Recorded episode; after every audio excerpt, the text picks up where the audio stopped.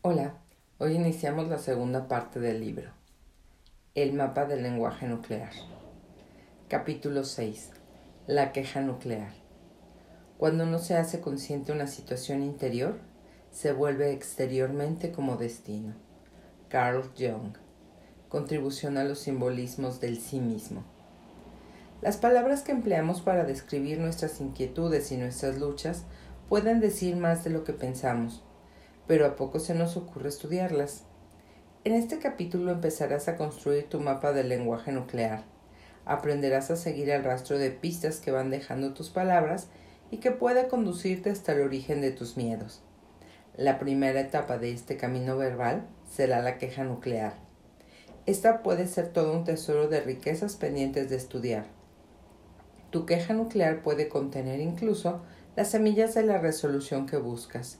Solo tienes que asomarte dentro de ti. Para oír la queja nuclear en nuestro lenguaje cotidiano, buscamos en el tejido de las palabras que pronunciamos el hilo de emoción más profunda. Atendemos a las palabras que tienen la máxima resonancia emocional.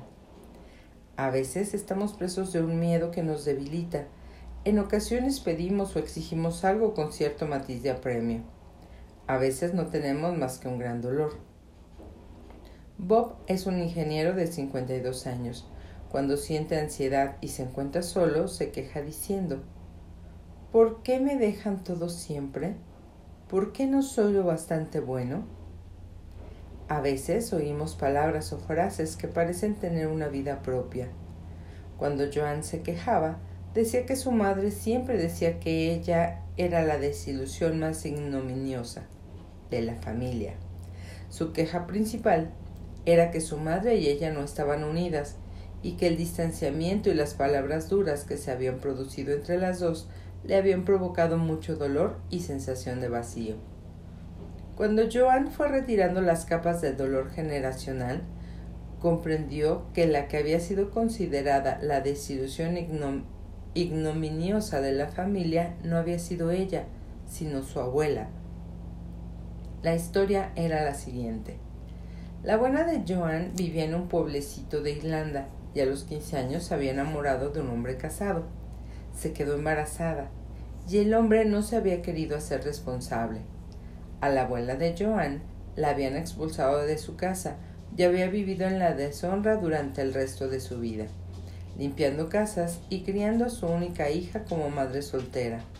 No se había casado nunca y no había superado jamás la impresión de que había deshonrado a la familia al tener un hijo ilegítimo. Aunque la abuela no había pronunciado nunca las palabras desilusión ignominiosa, esas habían resonado en las tres mujeres. La abuela había vivido estas palabras cuando fue expulsada del seno de la familia. Su hija las había vivido cuando sentía que había destrozado la vida de su madre al nacer como hija de soltera. Dos generaciones más tarde, la nieta compartía esas emociones sintiendo que era una desilusión para su madre. Cuando la nieta exploró las palabras desilusión ignominiosa que formaban parte de su queja nuclear, encontró la tranquilidad y la comprensión. Empezó a darse cuenta de que su madre le decía aquellas palabras, perdón, empezó a darse cuenta de que, aunque su madre le decía aquellas palabras, la invectiva no iba dirigida personalmente a ella. Ahora, cuando oía esas palabras, le evocaban sentimientos de amor y de solidaridad hacia su madre y su abuela, y hacia la vida difícil que, que debieron vivir las dos en Irlanda. Cuando analizamos la queja nuclear, no solo atendemos a nuestro lenguaje hablado, sino que observamos también nuestro lenguaje somático, es decir, el de nuestro cuerpo físico. También prestamos una atención especial a los síntomas y a las conductas que destacan por poco corrientes o por ser muy personales. En el ejemplo que presentamos a continuación, Carson, bombero de 26 años de edad, expresaba su miedo de manera tanto física como verbal.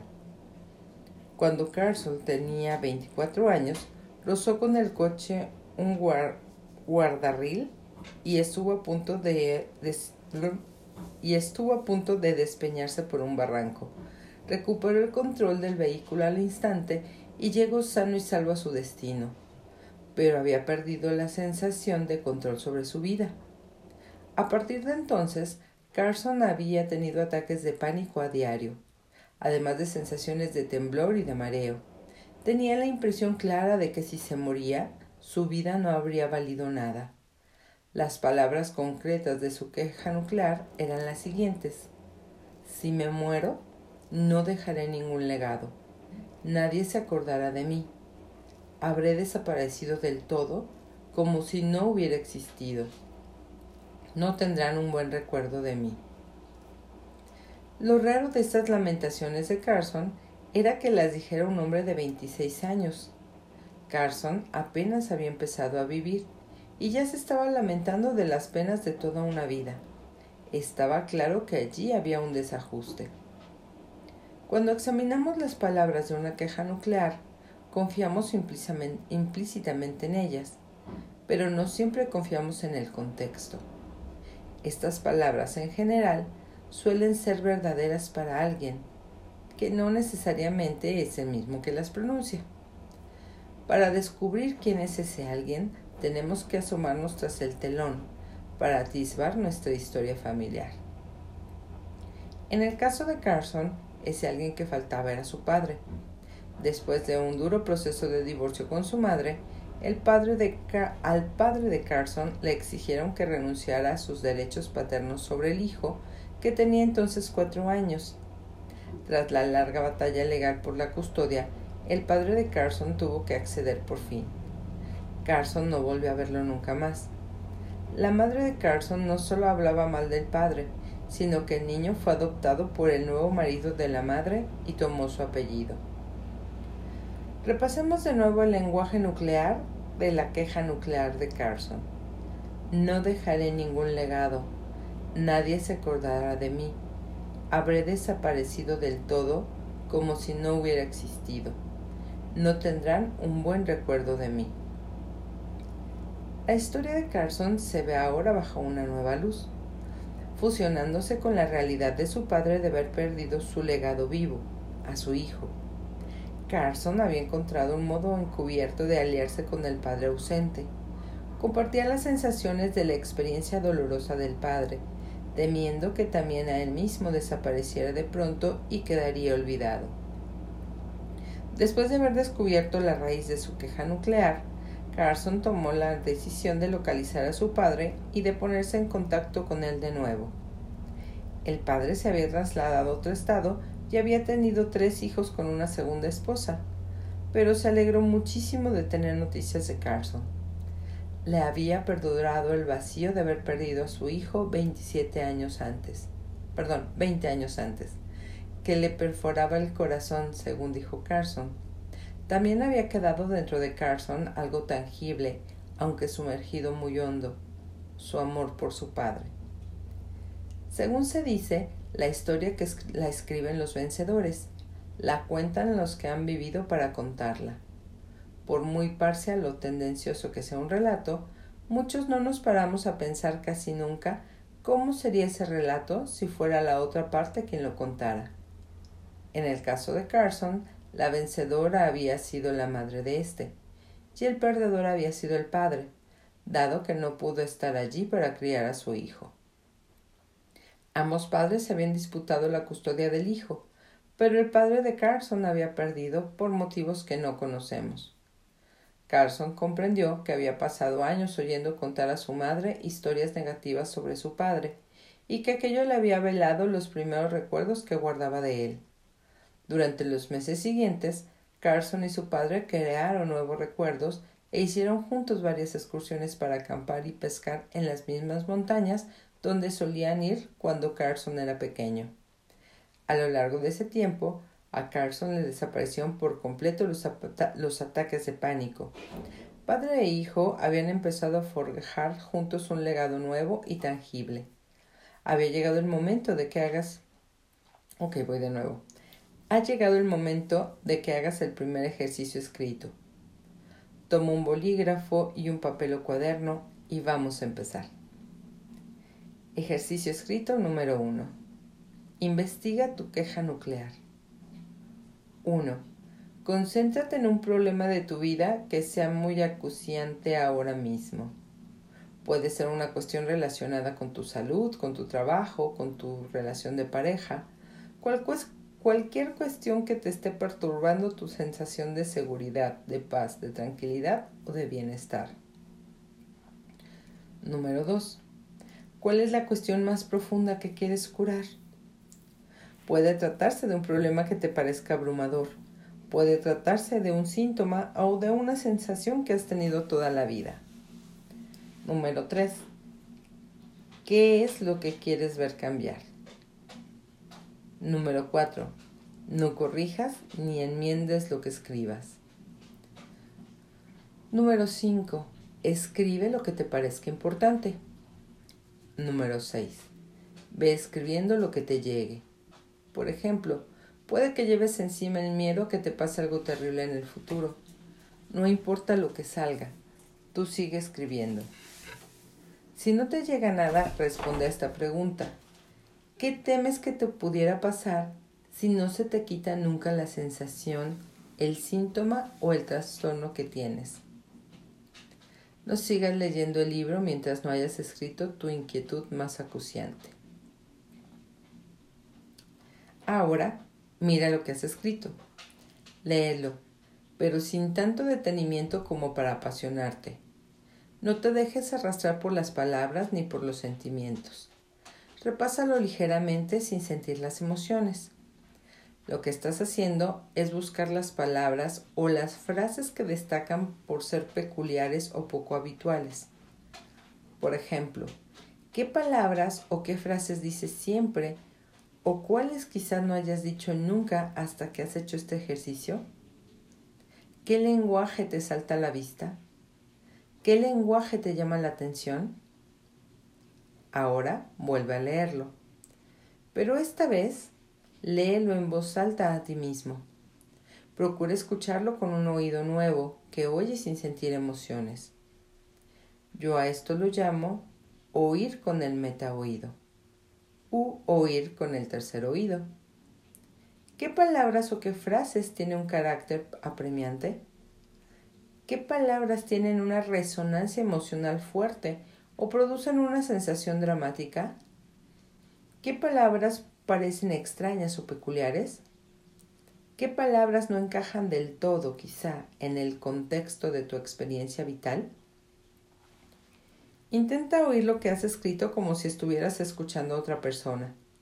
Es posible que las palabras permanezcan en efecto, no es cierto. Es posible que las palabras pertenezcan en efecto a otra persona y que tú no hayas hecho más que ponerles voz. Es posible que las palabras pertenezcan a otro miembro de tu familia que quedó traumatizado y que no fue capaz de pronunciarlas en voz alta.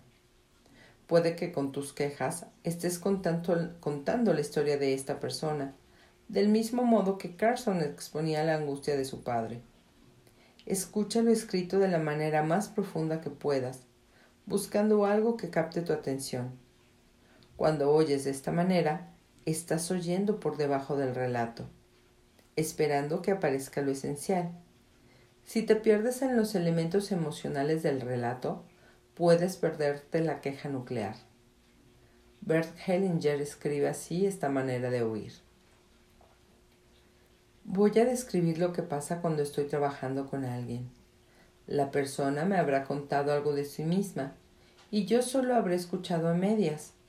No quiero oír exactamente lo que dice la persona ni saber exactamente lo que está diciendo. Por eso no escucho con tal atención como para tener que concentrarme. Más bien, escucho lo justo para no perder de vista al mismo tiempo el cuadro general. Entonces, la persona dice de pronto una palabra que me alerta. De pronto, por debajo de todo lo que me ha dicho, hay una palabra que me dice algo. Es una palabra que tiene energía. Y yo, sin saber exactamente lo que voy a hacer, sé que allí es donde puedo hacer algo si dejo que esa persona me haga su efecto, me hago una idea de las personas que son necesarias para la resolución. Sandy, me voy a morir. Ahora, sígueme mientras analizamos con detalle la queja nuclear de una mujer a la que llamaré Sandy. Sandy, como Gretchen, también fue una niña cuya historia arrancaba del holocausto, como hija que era de un superviviente del holocausto, Sandy necesitaba ayuda para entender el miedo abrumador que tenía la muerte. Por eso exploramos una parte de su lenguaje nuclear. Decía que su miedo no era a la muerte misma, sino a saber que me voy a morir y no poder hacer nada para evitarlo. Está completamente fuera de mi control.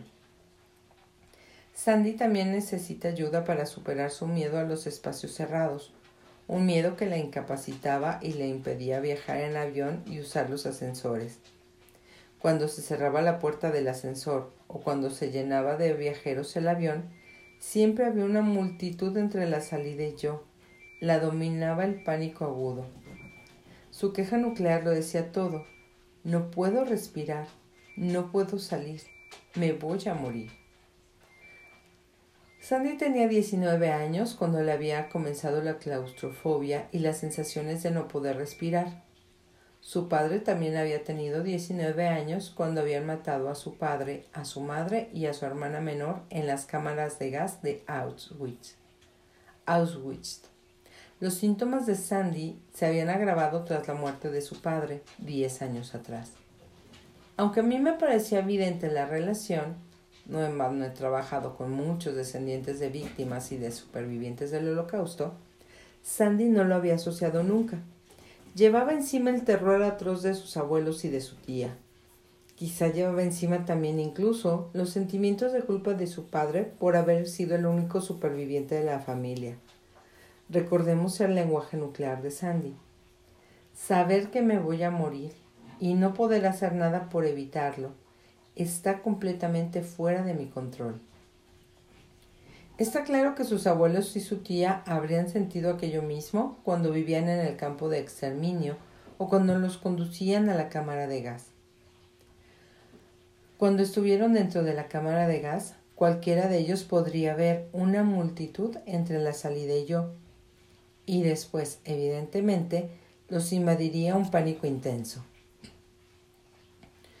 El fin, Perdón. El final trágico se desvelaba en el lenguaje nuclear de Sandy. No puedo respirar, no puedo salir, me voy a morir. Sandy ya veía claramente la relación. El terror de sus antepasados se había estado expresando dentro de ella. Aunque conocía los hechos trágicos que... No. Perdón. Aunque conocía los hechos trágicos que se habían producido en su familia, nunca había establecido la relación pensando que ella misma podría estar portando unos sufrimientos que no eran suyos. Ahora lo tenía claro. En nuestra sesión de trabajo pedí a Sandy que visualizara a sus abuelos y a su tía como si los tuviera delante. Le pedí que tuviera una conversación con ellos. Sandy, siguiendo mis orientaciones, les dijo He estado aterrorizada igual que vosotros, y veo que este terror ni siquiera es mío. Me doy cuenta de que a vosotros no os sirve de nada que yo cargue con él, y a mí tampoco me sirve, desde luego. Sé que esto no es lo que queréis para mí, y sé que es una carga para vosotros ver esta ansiedad mía. En vez de ello, voy a dejar estos sentimientos de ansiedad con vosotros, contigo abuelita, contigo abuelo, y contigo, tía Sara. Le asomaron las lágrimas a los ojos mientras se imaginaba que los tres le sonreían y le impartían su bendición deseándole que fuera feliz. Sandy imaginó que el cuerpo se le llenaba de amor que le estaban enviando. Cuando Sandy fue capaz por fin de determinar el origen de su claustrofobia y de su miedo a la muerte, sintió que se le disipaba el peso de sus miedos. Lorena, me voy a volver loca. Muchas personas cargamos con el miedo a que nos pase algo horrible en el futuro. Este miedo se suele manifestar en nuestra queja nuclear. Lorena tenía 19 años y sufría ansiedad y ataques de pánico en situaciones de trato social. Decía que, cuando estaba con amigos, tenía sensaciones de estar, atrapada y de no ser capaz de salir Había empezado a notar esta ansiedad tres años antes y hacia la misma época había empezado a sufrir una infección de vejiga que no se le curaba. Recordaba que había consultado a diversos médicos sin que nada de lo que le recetara le aliviara los síntomas. Lorena contó que lo más terrible de padecer aquella infección de vejiga, su peor miedo, había sido que nada ni nadie podrían ayudarla y que la infección no se le curaría nunca. La infección de vejiga se le acabó curando, pero a ella le seguía dominando la ansiedad. Nuestra conversación transcurrió así. Mark, ¿y si la, la infección de vejiga no se te curara nunca? Lorena, tendría dolor, estaría deprimida, estaría siempre de médico en médico, estaría restringida, no sería feliz, no tendría éxito, tendría ansiedad constante, sería una fracasada. ¿No te llaman la atención algunas palabras del, del, lenguaje nuclear de Lorena? ¿Qué te parecen las palabras restringidas y fracasada? Advertirías en estas palabras, ah, ah, ah, no, advertirías que estas palabras quieren llevarnos hacia una dirección nueva, más allá de la cuestión de la infección de vejiga. Vamos a dejar en suspenso de momento las ideas que podamos tener acerca de Lorena y de su infección de vejiga, y nos dejaremos guiar por la energía de sus palabras. Lorena se estaba aproximando a su, lenguaje nuclear, pero todavía no había llegado del todo.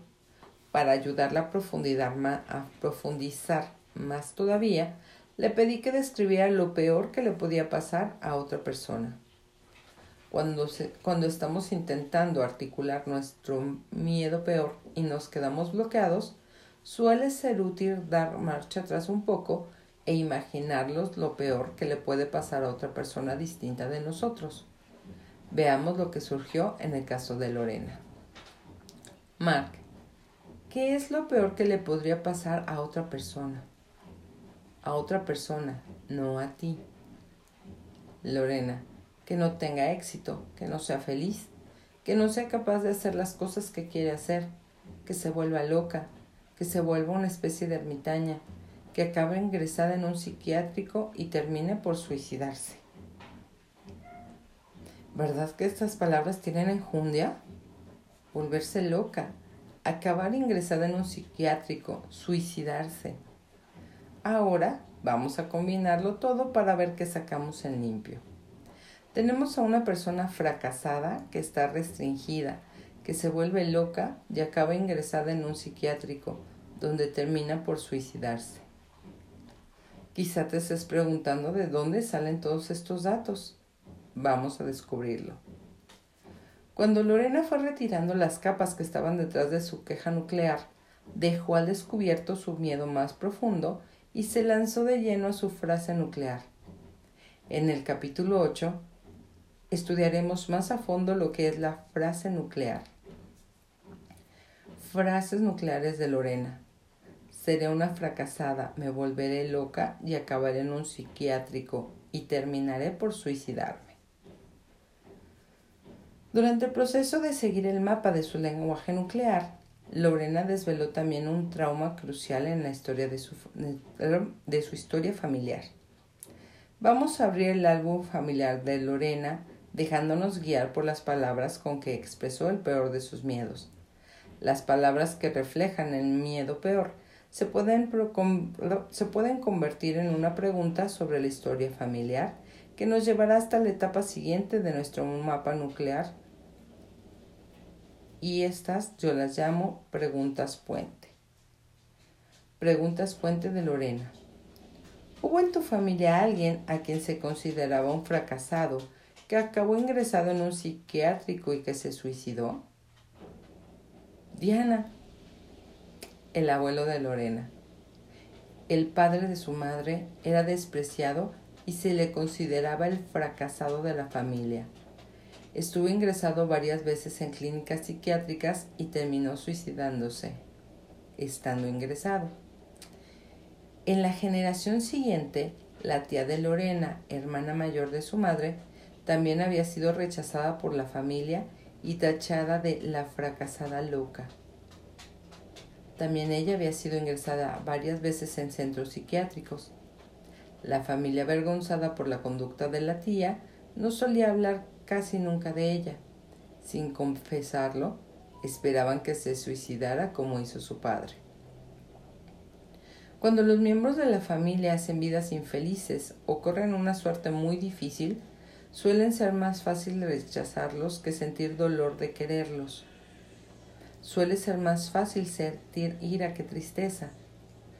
Parece que la familia trató a aquella hermana con ira por este motivo. Era más fácil rechazarla que quererla. Como vimos en el capítulo 3, el destino de los miembros de la familia que sufren rechazo suele repetirse. Así sucedió con el abuelo fracasado, rechazado, y en la generación siguiente con la tía fracasada, rechazada. Ahora le tocaba a Lorena completar el, el triplete de fracasados y ampliar el dolor a una tercera generación. El duelo por un suicidio en la familia puede ser dificilísimo los familiares suelen sentir ira hacia la persona que se ha marchado de una manera tan trágica quitándose la vida. Más aún, es la familia la que tiene que cargar con las consecuencias del suicidio, la vergüenza, la turbación, las imágenes terribles, los asuntos sin resolver, las deudas económicas, la incertidumbre religiosa. Este destino rondaba a Lorena pero todavía no era inevitable. Cuando Lorena hubo entendido que los miedos que portaba no surgían de ella, fue capaz de dejárselos a sus legítimos propietarios. Le pedí que visualizara a su abuelo y a su tía como si los tuviera delante. Lorena manifestó espontáneamente sentimientos genuinos de amor hacia los dos. Se imaginó que le estaban apoyando para que estuviera bien, y que le bastaría con exhalar la ansiedad de su cuerpo y enviárselas a ellos. Pasó varios minutos respirando y me dijo que sentía el cuerpo más ligero y más en paz. Les pidió a ambos su bendición para poder vivir feliz, a pesar de que ellos no lo habían sido. Vio que no servía para nada que ella aportara la ansiedad de ellos y que esto no tenía más efecto que acarrear más dolor a la familia. Les prometió a ambos que no seguiría portando esa ansiedad y se imaginó que en una situación futura de ansiedad podría devolvérselos a ellos esa ansiedad con un soplo. Al cabo de una sesión, Lorena quedó libre del pánico que la estaba consumiendo. Cuando me preguntan por las consecuencias sobre mi práctica clínica de las últimas investigaciones sobre la neuroplasticidad, suelo acordarme de Lorena su capacidad de pasar de un estado de ansiedad dominante a otro estado en el que tenía más paz y equilibrio, ilustraba de manera gráfica lo bien que se puede asociar la historia familiar personal a la conciencia presente. Cuando hemos establecido las conexiones claves y practicamos el, centrarnos en nuestras imágenes y experiencias curadoras, estamos sentando las bases de nuevas vías neuronales. De este modo, la curación puede tener una eficacia sorprendente. El lenguaje nuclear como brújula. Algunas veces el lenguaje nuclear de nuestra queja nuclear es tan persuasivo que nos obliga a buscar respuestas en el cementerio familiar. Pero suele suceder que no podamos acceder fácilmente a la historia familiar que buscamos. Es una información que ha quedado oculta por la vergüenza, apartada por el dolor o protegida en forma de secreto familiar, y no son cosas de las que se suele hablar durante las comidas. A veces conocemos la historia traumática que está detrás de nuestro problema, pero no siempre establecemos su relación con nuestras experiencias actuales. El lenguaje nuclear de nuestra queja nuclear puede servirnos de brújula que nos guía a través de las generaciones de angustia familiar no explicada. Puede llevarnos hasta un hecho traumático que espera que lo recordemos y lo exploremos para que le demos un descanso definitivo. Encontrarás a continuación una lista de preguntas que pueden ayudarte a desentrañar una parte del lenguaje nuclear de tu queja nuclear. Responde a cada una de ellas con todos los detalles que puedas. Ten la mente abierta no cambies ni, ni enmiendes tus respuestas. Las respuestas a estas preguntas pueden arrojar luz sobre la relación entre un problema actual y un trauma de tu historia familiar. Ejercicio escrito número 2. 10 preguntas que generan lenguaje nuclear. 1. ¿Qué estaba pasando en tu vida cuando te apareció por primera vez el síntoma o el problema? 2. ¿Qué estaba pasando poco antes de que empezara? 3. ¿Qué edad tenías cuando hizo su primera aparición el síntoma o el problema? 4.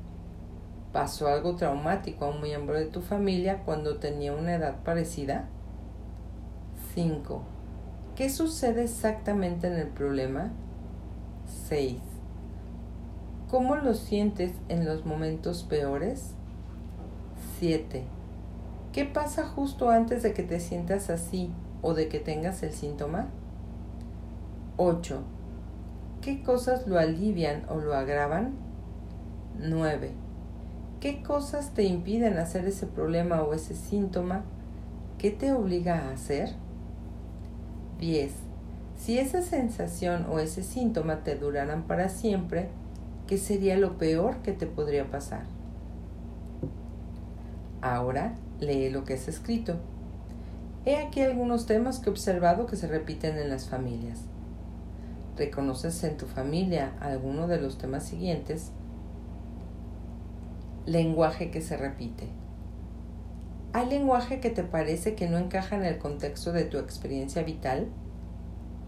En caso de haberlo, ¿puede pertenecer ese lenguaje a otro miembro de tu familia? Edades que se repiten. ¿Existe alguna relación entre la edad que tenías cuando te apareció el síntoma o el problema y la edad de, algún miembro de tu familia que tuvo que pasar una dificultad o un sufrimiento? Si por ejemplo tu padre o tu madre murieron jóvenes, tú a tu vez puedes desarrollar un problema o un síntoma que te limita la vida de alguna manera cuando alcanzas la misma edad que tenía tu progenitor al morir. Te puede resultar difícil, inconscientemente, ser feliz o hacer una vida plena cuando pasas de la edad a la que murió tu padre o tu madre. Tu problema o tu síntoma puede aparecer incluso cuando es tu hijo el que alcanza la edad que tenías tú cuando murió tu padre o tu madre. Hechos que se repiten.